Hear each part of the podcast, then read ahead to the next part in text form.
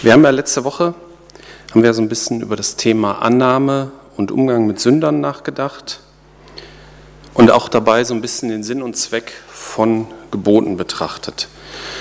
Ich möchte an das Thema so ein bisschen anschließen und mit euch heute über Verbote nachdenken und die Warnungen davor, solche Verbote zu übertreten. Ich meine, warum auch nicht? Manche werfen uns Christen ja vor, dass Verbote in unserem Glauben unheimlich wichtig wären Und dann können wir auch mal darüber sprechen. Der Text dazu darf ruhig auch mal ein bisschen schwierig und herausfordernd sein. Ich lese aus 1. Korinther 10, 1 bis 13. Ihr dürft nicht vergessen, Geschwister, wie es unseren Vorfahren zur Zeit des Mose erging. Über ihnen allen war die Wolkensäule und alle durchquerten sie das Meer, sodass sie gewissermaßen eine Taufe auf Mose erlebten. Eine Taufe durch die Wolke und das Meer. Sie aßen alle dieselbe Nahrung, das Brot vom Himmel, ne, das Manna, das Gott ihnen gab, und sie tranken alle denselben Trank. Ein Trank, den Gott ihnen gab, aus dem, das Wasser aus dem Felsen, wobei der wahre Fels, der sie begleitete und von dessen Wasser sie tranken, Christus war. Und trotzdem hatte Gott an den meisten von ihnen keine Freude, so dass er sie in der Wüste umkommen ließ. Was damals mit unseren Vorfahren geschah, ist eine Warnung an uns. Unser Verlangen darf nicht auf das Böse gerichtet sein, wie es bei ihnen der Fall war. Werdet keine Götzendiener, wie manche von ihnen es waren. Es heißt ja in der Schrift, das Volk feierte ein Fest zu Ehren des goldenen Stieres, man setzte sich nieder, um zu essen und zu trinken, und dann wurde wild und zügellos getanzt. Ihre Unmoral wurde damit bestraft, dass an einem einzigen Tag 23.000 von ihnen umkamen. Ach nee, warte mal, ich habe einen Vers ausgelassen, Entschuldigung. Auch auf Hurerei dürfen wir uns nicht einlassen, wie manche von ihnen es taten. Ihre Unmoral wurde damit bestraft, dass an einem einzigen Tag 23.000 von ihnen umkamen. Wir müssen uns davor hüten, Christus herauszufordern, wie manche von ihnen es taten, worauf sie von Schlangen gebissen wurden und starben. Hütet euch auch davor, euch gegen Gott aufzulehnen und ihm Vorwürfe zu machen, denn manche von ihnen wurden deshalb von dem Engel des Gerichts getötet. Aus dem, was mit unseren Vorfahren geschah, sollen wir eine Lehre ziehen. Die Schrift berichtet davon, um uns zu warnen, uns, die wir am Ende der Zeit leben. Wer also meint, er stehe fest und sicher, der gebe Acht, dass er nicht zu Fall kommt. Die Prüfungen, denen ihr bisher ausgesetzt wart, sind nicht, ähm, sind nicht über ein für uns Menschen erträgliches Maß hinausgegangen. Und Gott ist treu. Er wird euch auch in Zukunft in keine Prüfung geraten lassen, die eure Kraft übersteigt. Wenn er euren Glauben auf die Probe stellt, wird er euch auch einen Weg zeigen, auf dem ihr die Probe bestehen könnt. So, ein bisschen scheint dieser Text ja diese diversen Vorurteile gegenüber der Bibel zu bestätigen. So, Gott haut gnadenlos alle weg, die sich nicht an die Gebote halten. Diese Sichtweise ist natürlich dummes Zeug. Und wir wollen uns diesen Text einmal genauer ansehen, um etwas daraus zu lernen. Deswegen sind wir ja hier. Ähm, in diesem Abschnitt wird das Volk Israel als Beispiel für uns Christen genommen. Und genauso wie das Volk haben wir auch alle dieselben Startbedingungen. Hier ist ja die Rede von einer Wolkensäule. Die meisten werden das, äh, die Geschichte kennen und von dem Durchqueren des Meeres. Das ist ja beim Auszug des Volks aus Ägypten passiert. Es fing an, als die Ägypter die Israeliten ziehen ließen. Das ist in 2. Mose beschrieben. Der Herr selbst zog vor ihnen her, am Tag in einer Feuersäule, um ihnen den Weg zu zeigen, und nachts, nee, in einer Wolkensäule, um ihnen den Weg zu zeigen, und nachts in einer Feuersäule, um ihn zu leuchten. So konnten sie bei Tag und bei Nacht wandern. Ja, und dann wird es ernst, weil die Ägypten, Ägypter ändern auf einmal ihre Meinung. Und dann stehen sie vor dem Roten Meer. Ja, und Gott äh, spricht zu Mose, halte deinen Hirtenstab hoch, strecke ihn über das Meer aus und teile es. Dann sollen die Israeliten trockenen Fußes hindurchgehen. Ich will aber die Herzen der Ägypter hart machen, sodass sie euch folgen werden. Und so weiter. Dann gehen die durch das Meer. Kennt die Geschichte wahrscheinlich. Oder die meisten kennen die Geschichte wahrscheinlich. Die Israeliten gehen trockenes Fußes durch und als sie durch sind, ähm, Dann soll, Moment, das ist die Stelle hier. äh, Kurz vor Sonnenaufgang blickte der Herr aus der Feuer- und Wolkensäule auf das Heer der Ägypter und brachte die Krieger durcheinander. Er ließ die Räder ihrer Streitwagen abspringen, dass sie kaum noch vorwärts kamen. Lasst uns fliehen, riefen die Ägypter. Der Herr steht auf der Seite der Israeliten, kämpft gegen uns. Da sprach der Herr zu Mose, strecke deine Hand noch einmal über das Meer aus, damit das Wasser zurückfließt fließt und die ägyptischen Streitwagen und Reiter überflutet. Mose machte das und die Ägypter ertranken alle. Das ist natürlich jetzt äh, recht hart den Ägyptern gegenüber, aber aus Sicht der Israeliten war das die Befreiung. Die Sklavenhalter und Unterdrücker sind im Meer zurückgeblieben. Und das neue Leben, die neue Freiheit hat begonnen. Und das ist halt ein guter Vergleich, wie ich finde, was passiert, wenn ein Mensch mit Jesus beginnt. Das Alte bleibt zurück. Der Begriff auf Mose getauft, den finde ich in dem Zusammenhang sehr interessant. Also beim Auszug und bei der Befreiung waren die Israeliten natürlich auf Mose fixiert. Er war der Prophet, das Sprachrohr Gottes. Sie mussten sich auf ihn einlassen und ihm folgen. Das ist äh, ja vielleicht so ein bisschen vergleichbar mit der Taufe des Johannes. Sie hatten noch keinen Blick für Jesus. Ja, es wird jetzt weit. Okay. Und die Israeliten, ähm, die wurden auch von Gott versorgt. Sie bekamen das Manna vom Himmel, das Brot vom Himmel, auch ein Hinweis auf Jesus. Und sie bekamen Wasser aus dem Felsen, ähm, den auch Paulus mit Jesus vergleicht. Das ist auch in 2. Mose 17 beschrieben, lese ich jetzt nichts vor. Da haben die halt gemault oder gejammert, weil sie Durst hatten. Und dann hat äh, Gott Mose gesagt, hau auf den Felsen, da kam dann Wasser raus. Und das ist dann der Felsen, von dem Paulus hier gesprochen hat. Und dieser Vergleich mit Jesus, der ist, denke ich, so gemeint, dass Jesus immer da ist und dass man nur durch ihn wahres Leben hat, auch wenn wir uns vielleicht mal sehr trocken und sehr durstig fühlen. Wir sind ja nicht nur Vereinsmitglieder, die durch irgendeinen so Initiationsritus wie die Taufe Mitglieder geworden sind, sondern wir haben ja Jesus Christus erlebt und so ein kleines Stück verstanden, was es heißt, das Wasser des Lebens zu schmecken. Und das sind dieselben Startbedingungen, die wir Christen alle haben. Wir, die wir mit Jesus begonnen haben. Ja, kommen wir zur 1. Korinther 10 zurück. In Vers 5 kommt ja dann diese Aussage mit dem Umkommen. Und trotzdem hatte Gott an den meisten von ihnen keine Freude, sodass er sie in der Wüste umkommen ließ.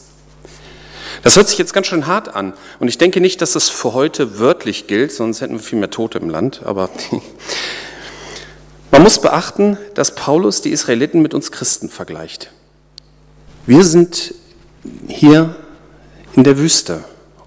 Und ohne das Wasser des Lebens kommen wir um. Wir leben zwar vielleicht physisch weiter, aber ohne Jesus ist das kein wahres Leben mehr.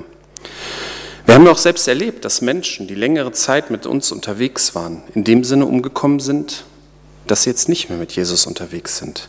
Es fehlen einfach viele unter uns die auch nirgendwo anders hingehen, auch nirgendwo anders ihren Weg mit Jesus fortsetzen.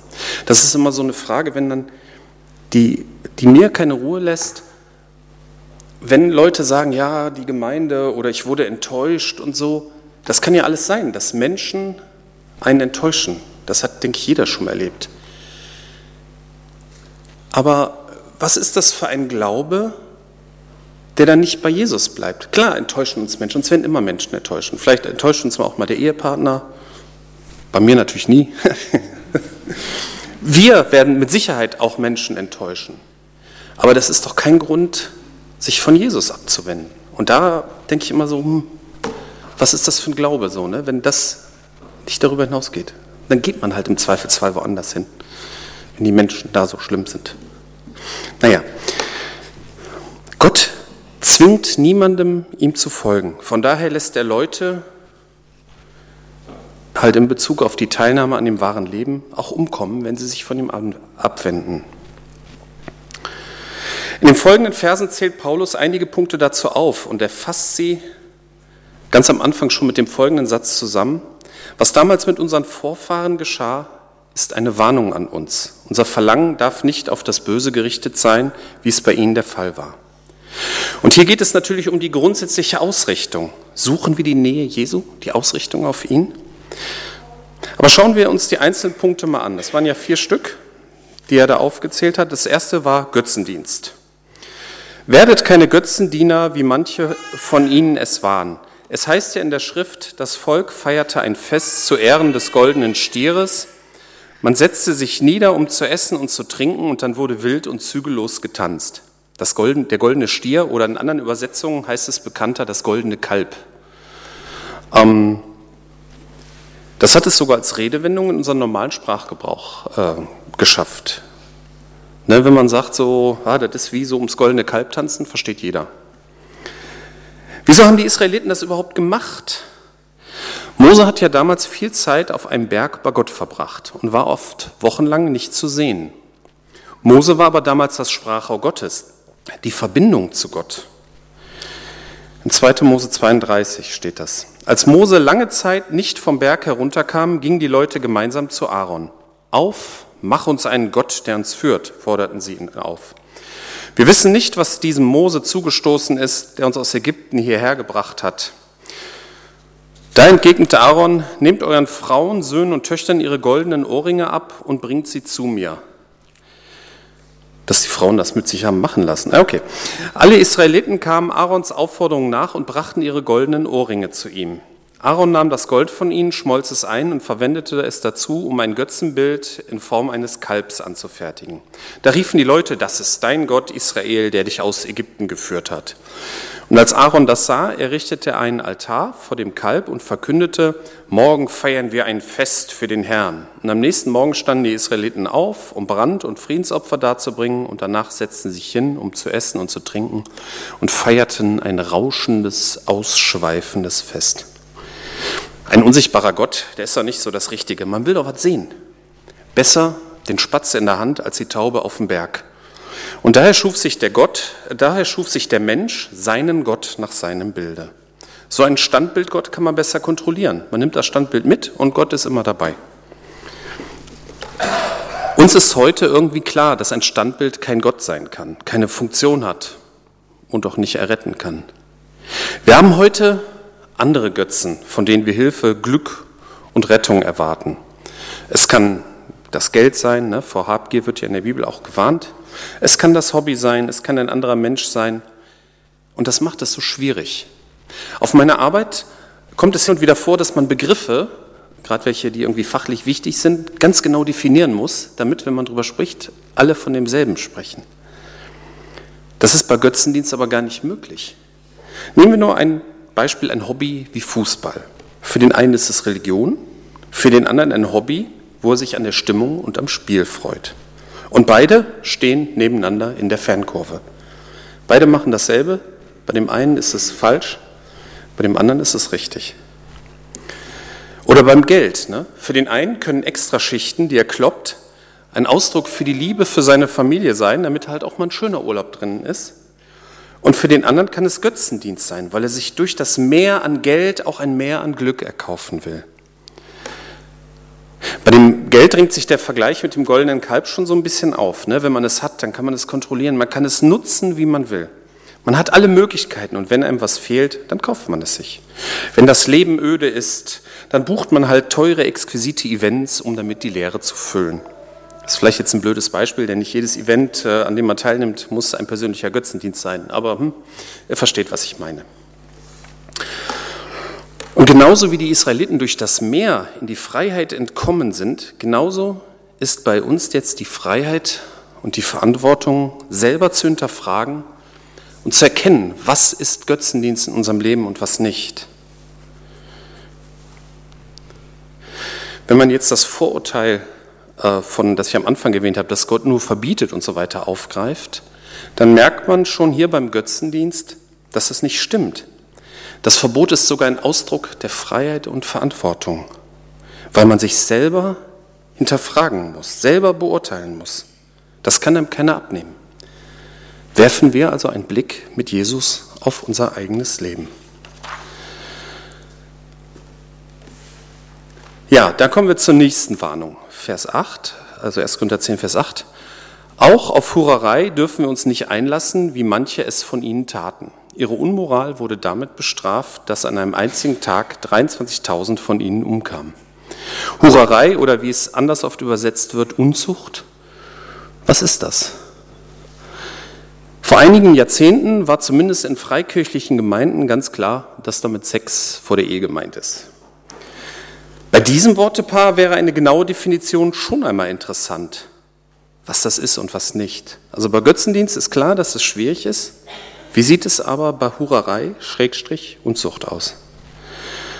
Im Alten Testament ist es tatsächlich so, dass Sex ohne Ehe mit Hurerei gleichgesetzt wird. Das ist, da gibt es einen langen Abschnitt, zum Beispiel in 5. Mose 22, da wird das Szenario beschrieben, wie das ist, wenn ein Mann eine Frau heiratet und er feststellt, dass diese keine Jungfrau mehr ist. In diesem Fall soll die Frau tatsächlich hingerichtet werden. Andererseits, wenn der Mann gelogen hat, dann soll der Mann verprügelt werden, muss die Frau dann heiraten und darf sich niemals mehr von ihr trennen. In diesem Abschnitt werden auch noch andere Szenarien beschrieben. Zum Beispiel, was passiert, wenn ein unverheiratetes Paar in Flagranti erwischt wird. Dann sollen beide gesteinigt werden. Passiert das aber außerhalb der Stadt, dann soll nur der Mann gesteinigt werden, denn die Frau hätte ja schreien können. Und es hätte sie sowieso niemand gehört. Diese Regeln aus dem Alten Testament sind natürlich ein Bild für uns, aber sie sind kein direktes wörtliches Gebot für uns. Ist ja klar, keiner ist für Steinigung. Ist ja, ist ja logisch. Ich habe bei diesem Thema auch mal ein Schlüsselerlebnis gehabt. Ich war als Mitarbeiter bei einer Jugendfreizeit dabei und eine andere Mitarbeiterin hat, wir haben dann über Inhalte gesprochen, was wir da machen wollen und sie hat gesagt, wir müssten unbedingt auch über das Thema Sexualität sprechen und wir sollten unbedingt darauf hinweisen, dass ja Sex vor der Ehe nicht richtig ist. Ich habe gesagt, hm, ich sehe es ja eigentlich genauso, aber ich finde es nicht leicht, man muss das erklären und so weiter. Und ein paar Wochen später ist sie dann bei ihrem Mann, hat sich von ihrem Mann getrennt und ist mit einem anderen zusammengezogen. Dann bin ich etwas defensiver bei diesem Thema geworden, aber wir dürfen uns ja trotzdem nicht drumherum drücken. Und ich denke, wir lesen einfach mal den Text, auf den sich Paulus hier bezieht. Interessanterweise ist in dem ursprünglichen Text von 24.000 Toten die Rede. Aber es sind insgesamt 24.000 und Paulus spricht von 23.000 in einem Tag, dann passt das wieder. Das ist 4. Mose 25, 1 bis 11. Als die Israeliten, also sie waren immer noch unterwegs da ähm, auf dem Weg ins gelobte Land, mal so für den Gesamtkontext. Als die Israeliten in Schittim lagerten, begannen sie mit den moabitischen Frauen Hurerei zu treiben. Die Frauen hatten sie zu den Opferfesten für ihre Götter eingeladen.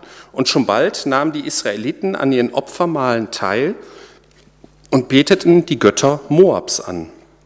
Als ganz Israel den Baal Peor, das war also der Gott Moabs, verehrte, wurde der Herr sehr zornig über sein Volk und er befahl Mose, lass alle Rädelsführer holen und am helllichten Tag hinrichten, damit mein glühender Zorn nicht das ganze Volk der Israeliten trifft. Da entgegnete Aaron, nee, Quatsch, Moment. Da befahl Mose den Richtern Israels, jeder von euch soll diejenigen von euren Leuten hinrichten, die sich den Paal, die den Paal Beor angebetet haben. Ausgerechnet in diesem Moment kam einer der israelitischen Männer und brachte vor den Augen von Mose und den versammelten Israeliten, die am Eingang des Zeltes Gottes trauern, eine Midianiterin ins Lager. Das, das muss schon äh, ziemlich heißes Bild gewesen sein. Die sind, also, naja, als Pinhas, der Enkel Aarons, das sah, verließ er die Versammlung, packte einen Speer und eilte dem Mann in dessen Zelt nach. Dort durchbohrte er den Körper des Mannes und der Frau mit einem Stoß. Auf diese Weise wurde die Plage, die bereits unter den Israeliten wütete, Einhalt geboten. Es waren aber schon 24.000 Menschen durch die Plage gestorben. Der Herr sprach zu Mose, Pinhas, der Sohn Eleasas und der Enkel des Priesters Aaron, ist kompromisslos für mich eingetreten und hat dadurch meine Eifersucht von den Israeliten abgewendet. Sonst hätte ich ganz Israel in meinem Zorn vernichtet. Ist auch wieder so eine blutrünstige Geschichte, aber denken wir mal drüber nach. Offensichtlich haben die Moabiter Frauen als Waffe eingesetzt.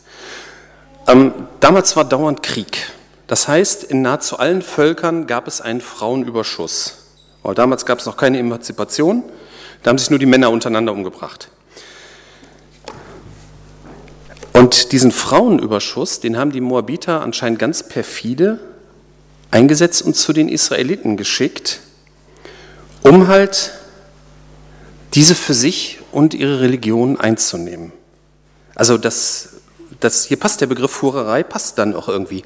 Der Körper der moabitischen Frau wurde als Mittel zum Zweck eingesetzt, um Ziele zu erreichen. Diesmal nicht finanziell, sondern politisch-religiös. Das Problem war weniger die Hurerei an sich, sondern der daraus entstandene Götzendienst. Aber irgendwie hing das auch zusammen. Die israelitischen Männer taten für Sex mit den moabitischen Frauen alles. Sie ließen sich sogar auf die feindliche Religion ein. Wie könnte man jetzt versuchen, Unzucht bzw. Hurerei etwas allgemeiner zu definieren?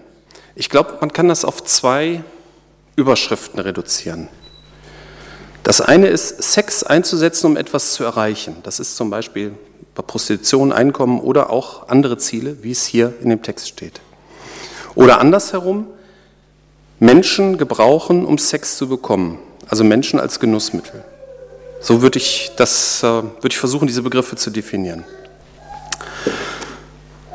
Ja, wie sieht das jetzt bei Beziehungen aus, die jetzt nicht rechtlich verbindlich sind, weil unverheiratet ich glaube, dass wechselnde Beziehungen, also da gibt es dieses schreckliche Modewort, kennt ihr wahrscheinlich, serielle Monogamie, dass das generell nicht so der Kracher ist, weil man dadurch verlernt, in guten wie in schlechten Zeiten miteinander zu gehen, ganz unabhängig von der sexuellen Komponente. Führt jetzt ein bisschen vom Thema weg. Meine Meinung ist dazu, dass die Sexualität so eine mächtige Kraft ist, dass sie deshalb in die Ehe gehört. Ja, kommen wir zum nächsten. Christus herausfordern, Christus versuchen.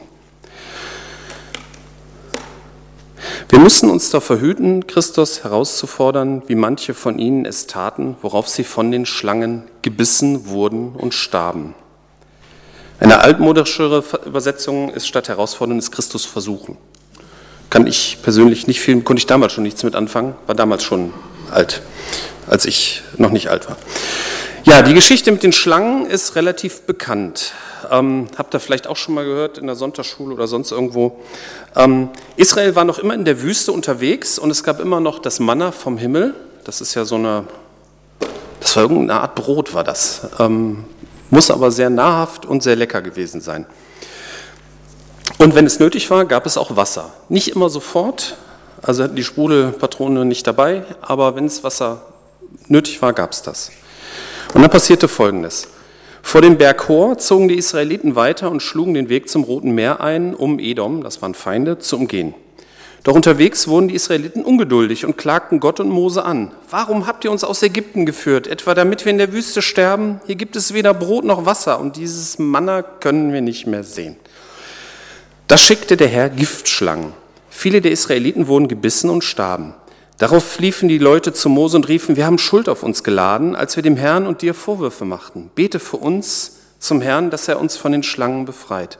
Und Mose betete für das Volk. Da sprach der Herr zu ihm, fertige eine Schlange an und befestige sie oben auf einer Stange. Jeder, der sie anschaut, nachdem er gebissen wurde, wird am Leben bleiben.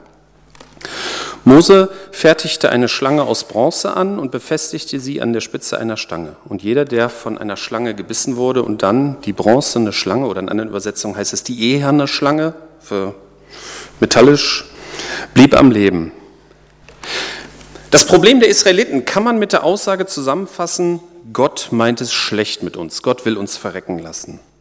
Und ich vermute, dass solche Gedanken wie Gift wirken. Und deshalb hat Gott exemplarisch Giftschlangen geschickt, um die Giftigkeit und Tödlichkeit dieser Gedanken deutlich zu machen. Es gibt aber einen Ausweg. Wer die bronzene Schlange anschaute, bei dem wirkte das Gift nicht. Diese Schlange wird ja auch im Johannesevangelium, Kapitel 3, Vers 14, als Vorbild für Jesus genannt. Wenn du glaubst, dass Gott kein Interesse an, dir hat, an dir hat, ja, dass er es böse mit dir meint, dann kann dieser giftige Gedanke dein geistliches Leben töten. Da hilft nur der Blick, die Hinwendung und die Neuausrichtung auf Jesus Christus. Ich hoffe, ihr könnt noch, ist ein bisschen länger als sonst, aber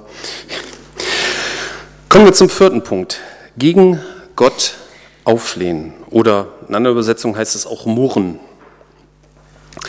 Hütet euch davor, euch gegen Gott aufzulehnen und ihm Vorwürfe zu machen, denn manche von ihnen wurden deshalb von dem Engel des Gerichts getötet. Also in den meisten Übersetzungen steht das Wort murren, aber was ist Murren? Ne? Ist Murren, wenn ein Arbeitskollege vorbeikommt, alles scheiße heute und so. Also hat ja jeder solche Arbeitskollegen, die dann immer rummurren, mosern.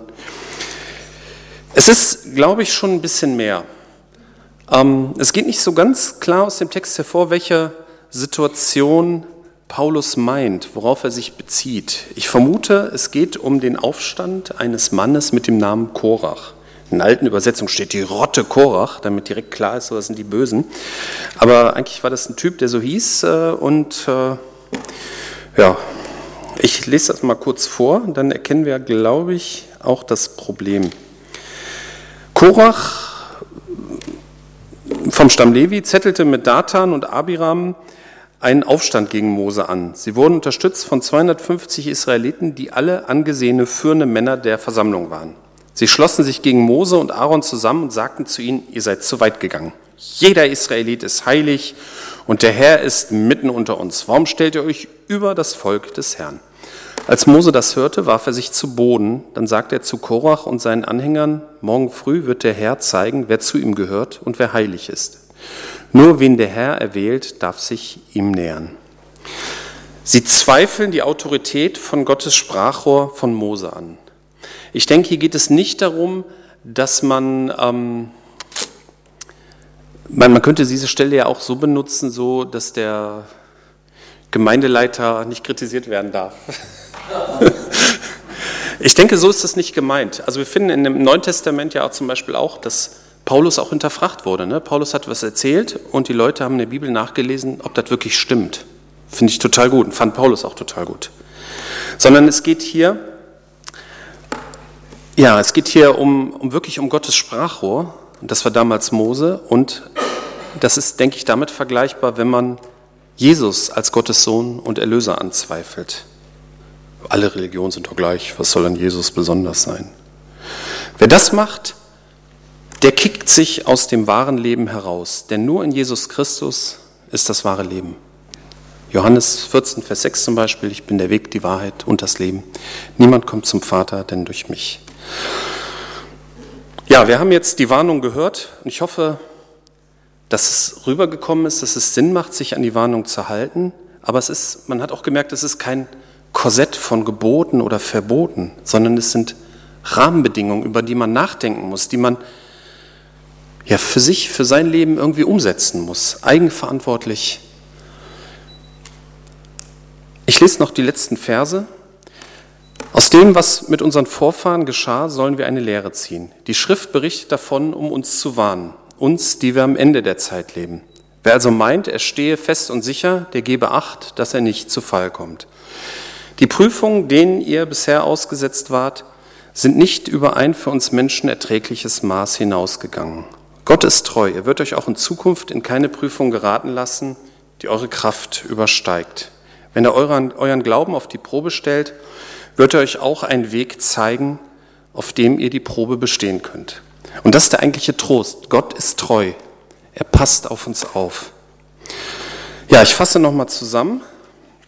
Warnungen vor der Überschreitung von Geboten machen Sinn. Auch wenn manche das vielleicht so als Vorteil gegen die Bibel haben, Verbote und so weiter, ist ja alles Quatsch. Alle Christen haben durch den Beginn mit Jesus Christus dieselben Startbedingungen. Genauso wie auch alle Israeliten den Auszug aus Ägypten, aus der Sklaverei in die Freiheit erlebt haben. Trotzdem sind viele in diesem Sinn umgekommen, dass sie Jesus verlassen haben und nicht mehr dabei sind. Das, solche Leute sollten natürlich irgendwie doch ein Gebetsanliegen für uns sein. Ne, das ist vielleicht in der Predigt ein bisschen kurz gekommen, dieses Umkommen. Damals war das Umkommen was Endgültiges, heute muss das nichts Endgültiges sein. Es können Leute wieder umkehren, wieder zurück zum Leben kommen. Wir haben über Götzendienst nachgedacht, dass es beim Götzen darum geht, dass man selber seinen Gott sehen und kontrollieren kann. Götzendienst ist was sehr Individuelles. Für den einen kann etwas Götzendienst sein, was für den anderen etwas Positives ist. Da muss man sich selber hinterfragen. Unzucht, Hurerei, Sex einsetzen, um etwas zu erreichen oder Menschen gebrauchen, um Sex zu bekommen. Für mich gehört Sex in die Ehe. Christus herausfordern oder versuchen, Der Gedanke, dass Gott es schlecht mit uns meint, ist Gift und tödlich für unser geistiges Leben. Daher ist es wichtig, Jesus im Blick zu behalten. Gegen Gott auflehnen. Jesus Christus ist alternativlos. Verzichten wir auf ihn, dann verzichten wir auch auf das wahre Leben. Gott überfordert uns nicht, er ist treu. Amen.